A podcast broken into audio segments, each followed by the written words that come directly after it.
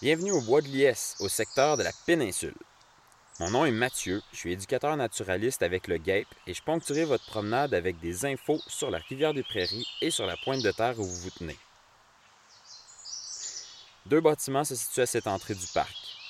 Vous vous trouvez devant mon bureau ou enfin celui des éducateurs naturalistes au 1 avenue Oak Ridge. Ce bâtiment est le quartier général de notre OBNL nommé GAPE. Notre mission, c'est de sensibiliser les gens aux merveilles de la nature. Dans le fond, c'est clair que j'ai le meilleur métier du monde. Je vous invite à poursuivre sur la rue Oak Ridge vers votre droite pour vous diriger vers la forêt. Vous passerez sur votre gauche la maison du ruisseau. Engagez-vous donc dans le sentier principal. Cette randonnée sera d'une durée d'environ une heure et vous parcourrez plus ou moins 1,2 km. Je vous laisse à votre discrétion l'exploration de cette forêt centenaire. Je vous invite donc à mettre l'enregistrement sur pause et à le reprendre lorsque vous aurez croisé l'indicateur visuel de la station 2. Bonne promenade!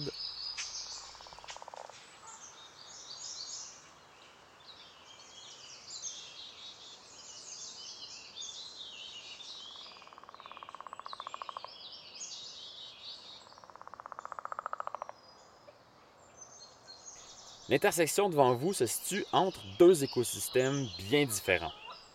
Sur la gauche, on trouve un marais ainsi qu'un ruisseau. Sur la droite, c'est plutôt un écosystème riverain. Allons d'abord visiter la rivière. Prenez donc l'embranchement à droite et engagez-vous dans le sentier. D'ici peu, vous verrez un second sentier plus petit sur votre droite que vous pourrez emprunter.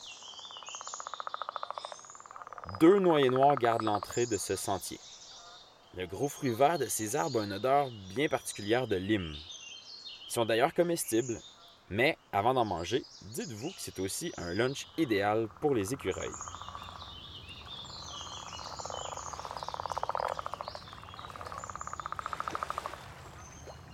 Sans doute vos jambes vous ont maintenant porté jusqu'au rivage de la belle rivière des Prairies. À gauche, remarquez le pont Louis Bisson qui porte l'autoroute 13 entre Montréal et Laval. Près de vous, une descente abrupte mène à la plage. Ce talus à l'humidité continue est un refuge de choix pour un nombre d'amphibiens et de reptiles. Parmi les couches de couleur verte, vos yeux pourront peut-être distinguer une grenouille léopard, une couleuvre rayée ou entendez-vous plutôt le chant particulier de la grenouille des marais. D'autres éducateurs naturalistes et moi avons déjà eu la chance d'y observer une couleuvre brune. Cette espèce est très rare au Québec et se trouve que dans la région du Grand Montréal. La biodiversité épatante du parc ne s'arrête pas au rivage. La rivière des Prairies, qui a une bien piètre réputation, cache pourtant une large gamme de poissons. L'achigan à petite bouche, la lose savoureuse, le crapet soleil, la barbotte, les immenses masquinongés et les grands brochets en sont quelques exemples. Prenez le temps pour observer ce milieu où la ville rencontre la nature. Les visiteurs profitent souvent de cette petite grève pour essayer un ou deux ricochets sur l'eau. Moi, j'ai déjà fait huit bons. Lorsque vous aurez battu mon record, revenez sur vos pas, puis tournez à droite sur le sentier principal. Mettez l'enregistrement sur pause. On se retrouve à la station d'écoute numéro 3.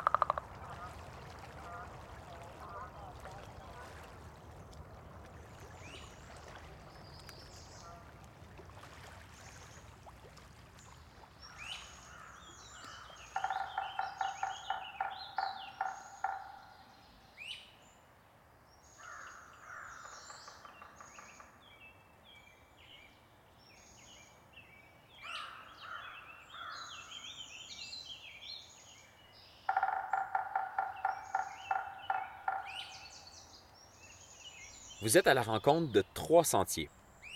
Devant vous, près de l'indicateur visuel de la station, remarquez un chicot bien particulier. C'est quoi un chicot? C'est simplement un arbre mort qui tient encore debout. Les responsables de l'aménagement du parc, qui sont conscients de l'importance de la matière végétale morte, laissent délibérément ces chicots. Un immense nombre d'espèces d'insectes, comme les fourmis charpentières, dépendent de ces arbres pour y vivre et pour la gestation de leurs œufs. Ces insectes forment une biomasse importante qui manque pas d'attirer les grands pics, qui est une espèce clé de voûte de l'écosystème dont vous voyez d'ailleurs les marques sur ce chicot. Les très grands trous sur l'arbre sont donc ceux du grand pic. Ces oiseaux creusent à chaque année un nouveau nid comme celui que vous avez probablement devant vous. Les anciens trous deviennent donc disponibles pour d'autres locataires, comme les petites nyctales, les canards branchus ou encore les petits polatouches. Les petites nyctales, c'est une chouette de petite taille. Les canards branchus, eux, sont des canards arboricoles qui nichent dans les arbres, et les petits polatouches sont aussi appelés les écureuils volants. C'est parce que les grands pics procurent ces espaces de nidification à d'autres espèces qu'on l'appelle une espèce clé de voûte. Sans lui, ces animaux ne pourraient pas coloniser le secteur. Il est donc favorable d'avoir des grands pics dans un écosystème pour les autres espèces. Sur votre droite, à quelques mètres, vous apercevez peut-être un belvédère entre les branches des conifères. Dirigez-vous par là-bas, vous pourrez poser les yeux sur le ruisseau Bertrand.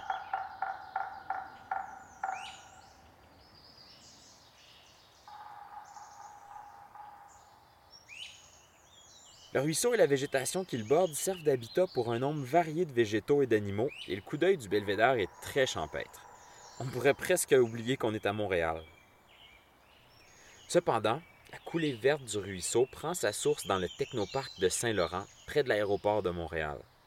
L'eau qui coule devant vous a donc aussi coulé à travers un quartier industriel, sous deux autoroutes et sous plusieurs voies ferrées. Sans grosse surprise, l'eau comporte un important niveau de polluants. Ça ne vous empêche pas de sonder les rivages et d'essayer d'apercevoir un merle d'Amérique ou peut-être un couple de canards colverts.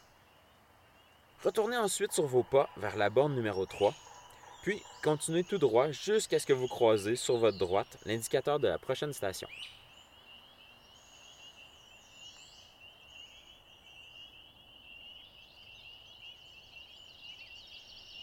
Les plus observateurs d'entre vous auront remarqué que vous êtes déjà sur le chemin du retour. Mais avant de vous laisser aller avec la quiétude des arbres centenaires, je vais vous inviter à bifurquer sur votre droite. Une passerelle de bois va vous mener en plein cœur du marais. Je vous propose de marcher doucement et de baisser la voix. Lorsque la température s'y prête, des tortues peintes aiment grimper sur les débris de bois flottants pour se réchauffer au soleil. Le marais que vous observez maintenant est une réelle pouponnière pour plusieurs animaux, notamment pour les amphibiens. Les amphibiens se sont jamais réellement affranchis du milieu aquatique car leur cycle de vie les oblige à habiter là où il y a de l'eau. Ils pondent des œufs visqueux sur les végétaux immergés ou encore sur les cailloux, puis leur larve vit dans l'eau. D'ailleurs, si vous vous penchez sur la balustrade et regardez l'eau du marais avec attention, vous aurez peut-être la chance d'observer des têtards valser sous la surface de l'eau. Saviez-vous que les têtards de Wawaron passent deux ans sous cette forme avant de se métamorphoser en adultes? Le marais, riche en végétaux de toutes sortes, attire aussi beaucoup d'oiseaux filtreurs, tels que le canard colvert ou encore le canard branchu, qu'on reconnaît par son plumage aux couleurs flamboyantes. Le grand héron, avec son cri nasillard, se joint également aux festivités plus souvent qu'autrement. Regardez vers la droite, où le ruisseau tourne. C'est là qu'il aime se tenir patiemment, pratiquement immobile. Il attend une opportunité de happer un poisson avec son long bec élancé. Un peu partout autour de vous s'étend aussi une légion de roseaux. Leur présence est nécessaire pour certains animaux, notamment pour le rat musqué qui s'y promène avec aisance et y fait son nid.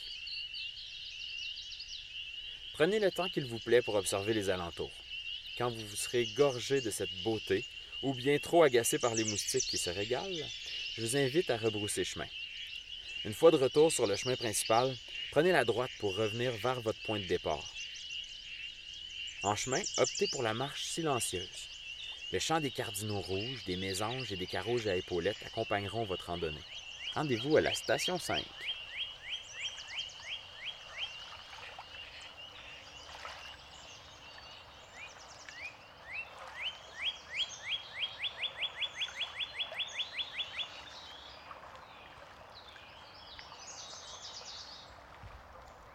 Avancez de quelques pas. Un sentier étroit se trouve sur votre gauche et je vous invite à le prendre. Autour de vous, une espèce d'arbuste s'impose en maître. C'est le nerpron. Allant jusqu'à 6 mètres de haut, Cet arbre européen est presque oppressant. Il est introduit en Amérique du Nord pour l'horticulture, mais il s'est échappé des jardins et s'est avéré très, très envahissant. Sa croissance rapide, sa capacité d'adaptation à différents milieux et sa grande quantité de graines ne sont que quelques raisons pourquoi il performe malheureusement si bien au Québec. Dans ce secteur du parc, plusieurs événements ont été organisés pour tenter de faucher de grandes quantités de nerfs bruns, puisqu'il nuit aux espèces indigènes. Il crée beaucoup d'ombre au sol et limite donc la croissance des plantes herbacées. Si vous levez les yeux au ciel, vous apercevrez peut-être de grands fruits rouges en grappes. Ceux-ci, poilus et aux allures repoussantes, sont parfaitement bons à la consommation humaine. C'est le fruit du sumac vinaigrier. Que ce soit nature, en infusion ou même comme limonade sucrée, il procure un goût acidulé et vif en bouche qui ne manque pas de surprendre. Vous arrivez maintenant à un autre belvédère sur votre gauche qui offre un magnifique panorama sur la rivière des Prairies. À votre droite, vous pourrez apercevoir l'embouchure où le marais se jette dans la rivière. Devant vous se dresse l'île aux chats. On l'aurait ainsi baptisé à cause de sa grande densité de ratons laveurs qu'on nommait parfois chat sauvage. Il est possible aussi que son nom soit en référence à la communauté des Premières Nations nommée la Nation des chats que l'on retrouvait un peu plus en amont. Pour la sixième et la dernière station, dirigez-vous vers le bureau des éducateurs naturalistes où vous avez commencé la balade. Cette fois, contournez la maison pour rejoindre une fois de plus le marais. Le long de la berge, non loin du bâtiment, vous verrez un quai sur l'eau. On s'y retrouve pour la station 6.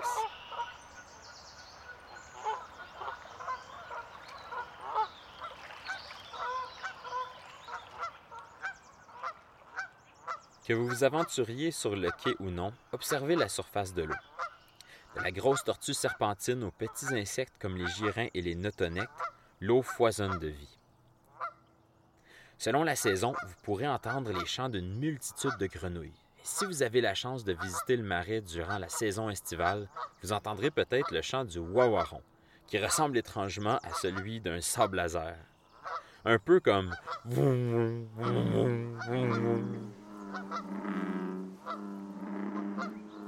Petite anecdote.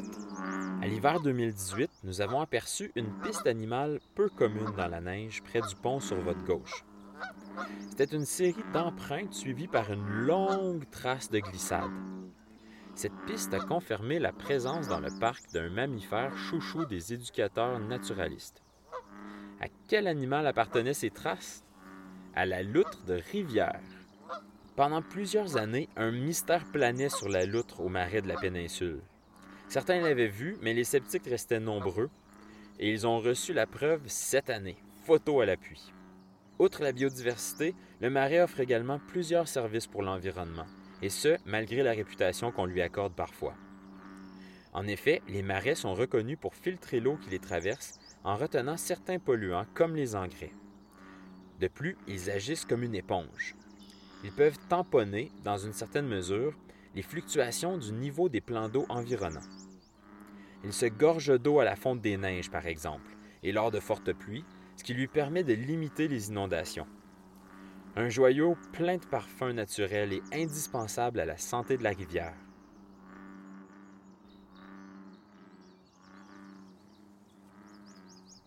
Ainsi se termine notre tour de la péninsule du Bois de Liesse. Si vos jambes et vos yeux en redemandent, je vous invite à explorer les autres secteurs du parc. Vous gênez surtout pas de passer au bureau. Si nous sommes là, on sera très heureux de vous accueillir. Merci beaucoup d'avoir choisi le tour pour votre visite. Gape et moi-même avons été enchantés de vous guider à travers la nature du parc nature du Bois de Liesse.